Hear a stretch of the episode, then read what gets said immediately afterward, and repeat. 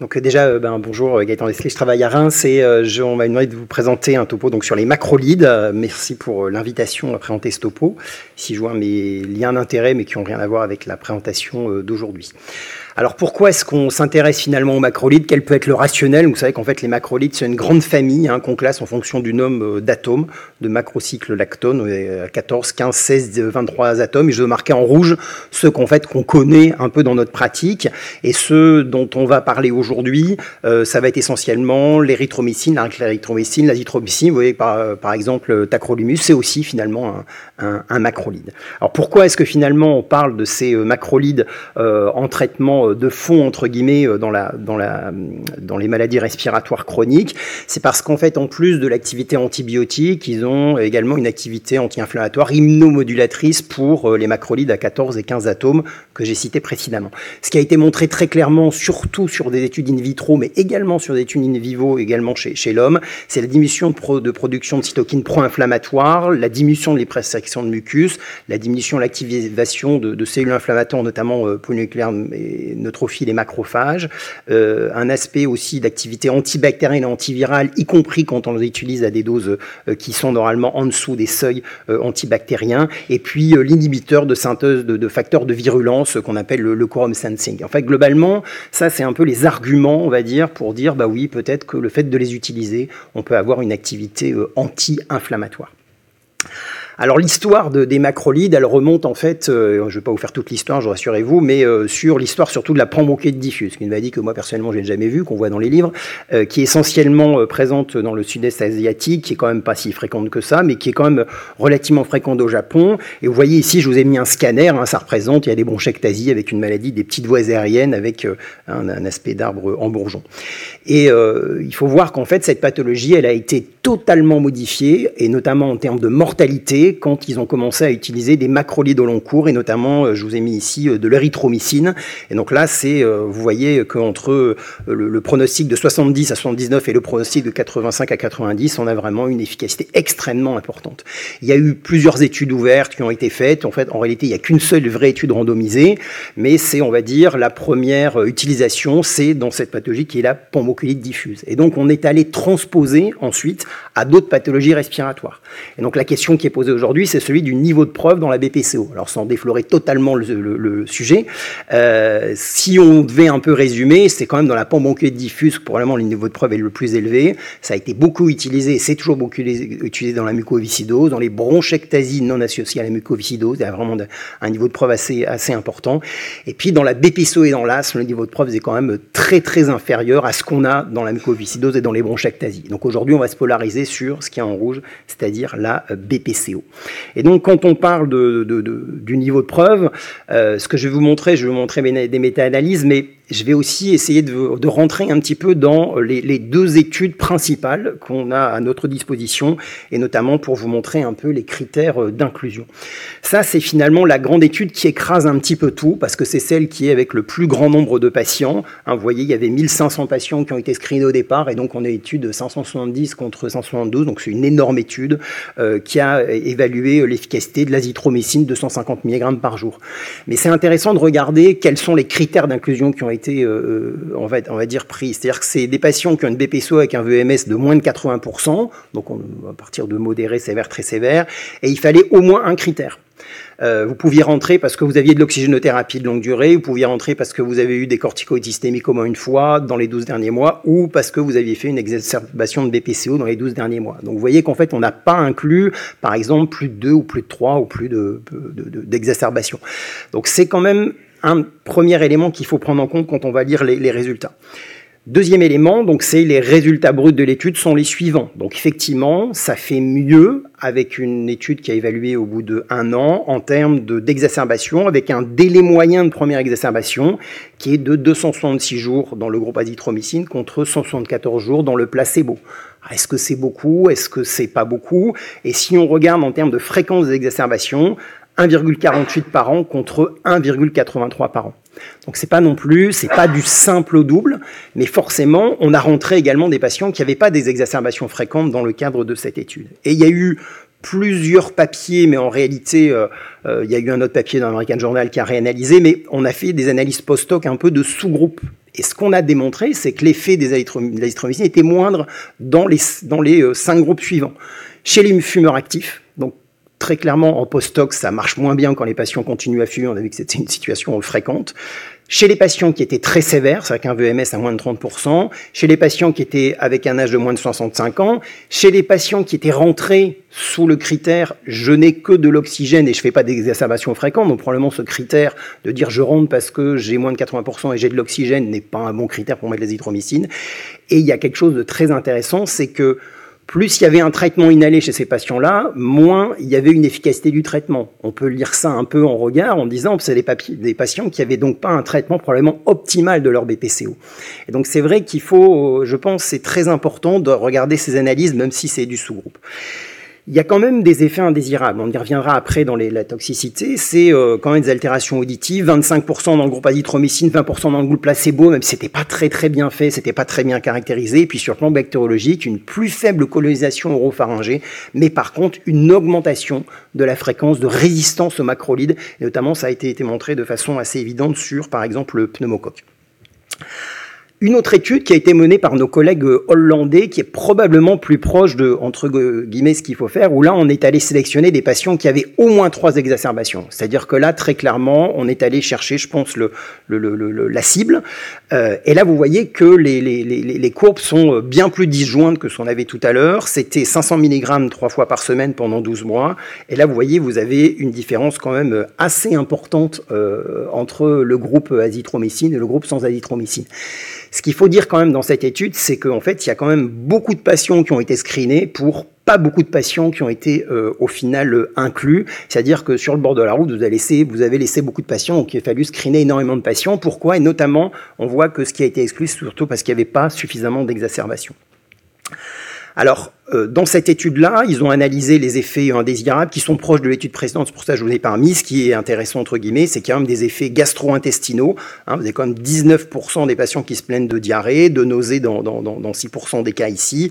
Je veux dire, c'est l'effet indésirable qui est le plus représenté. Et sur le plan bactériologique, c'est exactement comme précédemment. Il y a eu d'autres papiers qui ont été publiés sur cette étude. Vous avez une augmentation, même dans une population comme ça assez faible, euh, d'augmentation de résistance euh, aux macrolides chez ces patients. Quid au-delà de un an? Ce qu'il faut dire, c'est que en fait, au-delà de un an, vous n'avez aucune étude randomisée contrôlée qui a analysé les macrolides au-delà de un an dans la BPCO. Si on même plus loin, même dans les autres pathologies respiratoires, il n'y a rien de très très fort au-delà de un an.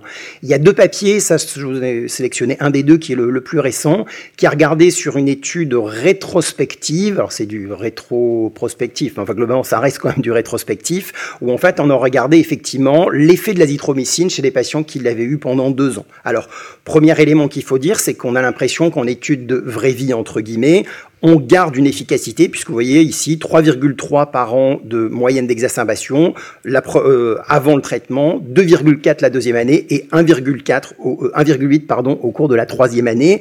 Et là, on a compté le nombre de patients qui faisaient plus de deux exacerbations, qui auraient été classés Gold 2D si on veut passer en Gold. Vous passez de 80% à 63 et à 55%. Mais là aussi, quand même un certain nombre d'effets indésirables sur cette euh, étude qui a inclus un peu plus de 120 patients. Il y a quand même 7 arrêts de l'azithromycine deux pour des, problèmes de QT allongés, trois pour des problèmes gastro-intestinaux, deux pour des problèmes d'inefficacité. Et sur le plan bactériologique, il y a des résistances qui sont décrites, mais surtout, les patients qui sont colonisés à Pseudomonas aeruginosa au départ, qui pouvaient être entrés dans cette étude, 60% des patients ont toujours une infection à Pseudomonas aeruginosa. Donc, c'est pas quelque chose qui va vous, régler le problème du traitement du Pseudomonas aeruginosa dans cette étude. Si on regarde un petit peu toutes les études qui ont été publiées, là, il y a une méta-analyse qui date de novembre, donc euh, c'est très très bien quand vous faites un topo qu'il y a une méta-analyse qui vient de sortir.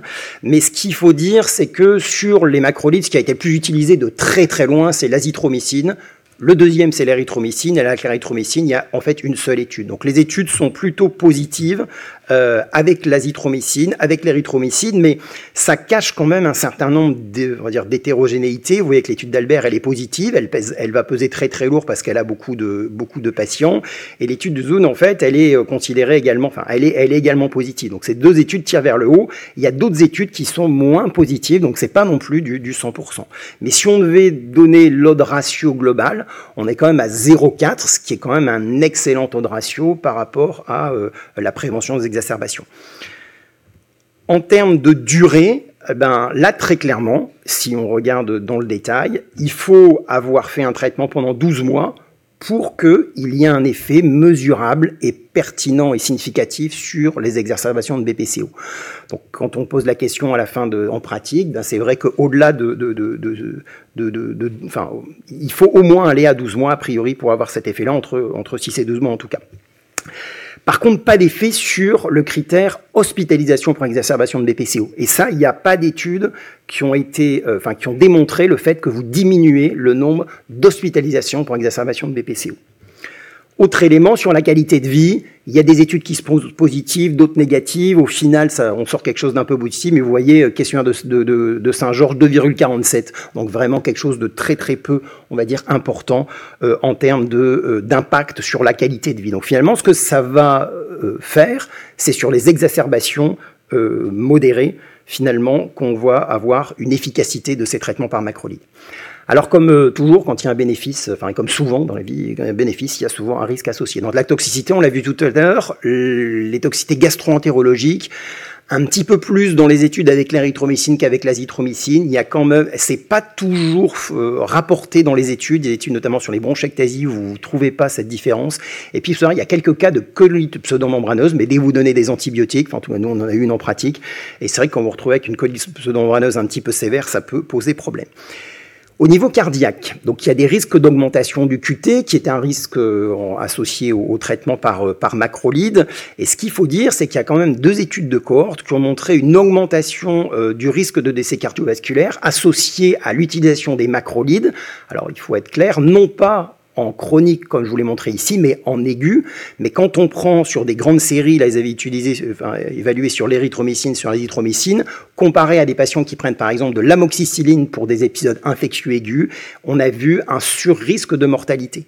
Donc, c'est pas retrouvé dans les études contrôlées qui évaluent les macrolides, peut-être parce qu'il n'y a pas la puissance suffisante, notamment quand on est à 40 contre 40, mais c'est quand même quelque chose qu'il faut prendre en compte. L'autotoxicité, très clairement, il faut quand même des études complémentaires pour confirmer, mais dans l'étude d'Albert, il y a quand même un petit signal là-dessus sur l'autotoxicité. Les, autres risques potentiels, ce sont les interactions médicamenteuses. Alors, quand vous êtes dans le cadre d'une étude, ben, comme il y a plein de critères d'inclusion-d'exclusion, ces paléations-là sont exclues. Et on vous explique bien que, attention, il faut faire attention à tel ou tel ou tel médicament. Il y a quand même une diminution de scrum P450. C'est surtout vrai pour l'érythro plus que la, mais plus que l'azithromycine. Mais il faut quand même être très, très vigilant sur ces interactions médicamenteuses. Et donc, en pratique courante, il faut savoir les rechercher. Et puis, il y a ce gros problème de la sélection de pathogènes résistants. Donc première chose, comme je vous l'ai dit, dans toutes les études, si vous allez regarder les effets indésirables, on démontre qu'il y a un peu plus de résistance. Et donc, probablement, il faut être vigilant avec peut-être un monitoring euh, microbiologique quand on met ce type de traitement. Si on devait euh, résumer un petit peu en, deux diapositives, donc euh, bon, d'emblée je l'avais placé là, donc je, laisse là à la fin de, mon topo sur le niveau de preuve par rapport à la BPCO, mais il y a quand même un certain nombre de questions qui restent posées. Le premier, c'est sur la posologie, et je reviendrai tout à l'heure. Donc vous avez vu qu'il y a des études, on est à 250 par jour, d'autres on est à 500 mg 3 par semaine. Il y a même d'autres modalités de, de prise du traitement. Quelle durée de traitement? C'est pas très clair. Est-ce qu'il y a des phénotypes répondeurs, des phénotypes non répondeurs? Comment est-ce qu'on évalue la réponse à ces traitements À partir de quand il faut les arrêter Est-ce qu'il faut faire un monitoring euh, biologique Et puis, il faut quand même le dire, et un pharmacologue qui est là dans la salle, mais c'est hors AMM. Et dire, il faut quand même, enfin, quand on présente, euh, surtout au CPLF, euh, il faut quand même le dire, c'est quand même, c'est une stratégie, donc ça doit rester une stratégie d'exception. Il n'y a pas d'autorisation actuellement pour utiliser dans la BPCO euh, un traitement de façon chronique. de, de. Les toxicités, attention aux interactions, sélection de pathogènes, et puis je pense qu'on a une responsabilité tous en tant que prescripteurs sur l'impact de l'extension du volume de prescription de macrolide au long cours. C'est-à-dire que Quand vous dites c'est dans la bronchiolite diffuse, bon, ok, c'est pas, c'est pas bien grave, il y a quelques, quelques, quelques patients, en tout cas euh, en Europe. Mais si vous vous retrouvez à dire dans la BPCO, on va commencer à le vendre comme un traitement qui va être donné par, pour énormément de patients, Là, on peut avoir un impact sur notre écologie bactérienne. Et quand j'ai présenté ce type de, topo euh, où il y avait des bactériologistes dans la salle, ils disent que très clairement, même si on ne voit pas l'augmentation de résistance aux macrolides, il y a un impact sur l'ensemble de ce qu'on appelle le résistome. Et ça, c'est des choses que nous, enfin, c'est de notre on va dire, responsabilité de faire attention à l'écologie bactérienne, de garder nos antibiotiques. Donc en pratique, pour conclure, euh, c'est une option thérapeutique qui doit être une option d'exception. Euh, l'effet potentiel, il est sur la fréquence des exacerbations et pas sur autre chose. Après une évaluation rigoureuse des facteurs d'exacerbation, et ça c'est vraiment très très important, il faut rechercher s'il n'y a pas de bronchectasie, il faut avoir un traitement optimal sur le plan médical, le facteur de risque tabagique doit aussi euh, être pris en compte, et donc traitement optimal c'est très important. Je l'ai mis en rouge ici, hors AMM. Vous êtes hors AMM. Quand il arrive une colite pseudo-membraneuse chez quelqu'un que vous avez mis sous azithromycine, entre guillemets, c'est pour vous. Parce que vous l'avez mis dans une indication qui n'est pas une indication, en tout cas qui est euh, répertoriée comme acceptée. Posologie, j'ai envie de dire, dans la BPC, on a probablement deux choix, soit 250 mg une fois par jour ou 500 trois fois par semaine. Le 250 trois fois par semaine est probablement euh, euh, acceptable globalement. La durée, si on devait répondre, ben, on a des données euh, pour un an. Au-delà de un an, c'est déjà euh, moins facile euh, à dire parce que c'est vraiment que des données rétrospectives. Attention aux effets indésirables, il faut les connaître. Il faut absolument faire un ECG. Là, je le dis, au début, je faisais stopo, je disais, bon, moi, je le fais pas forcément. Bon, maintenant, on le fait. en tout cas, on mesure l'espace QT. rechercher s'il n'y a pas d'effet gastro-entérologique et puis les résistances. Et je pense que c'est important de monitorer les résistances. Je veux dire, c'est aussi important de faire l'enquête bactériologique avant il ne s'agit pas de traiter une, une mycobactérie atypique et qu'on met sous euh, traitement par macrolide en monothérapie. Et je vous remercie pour votre attention.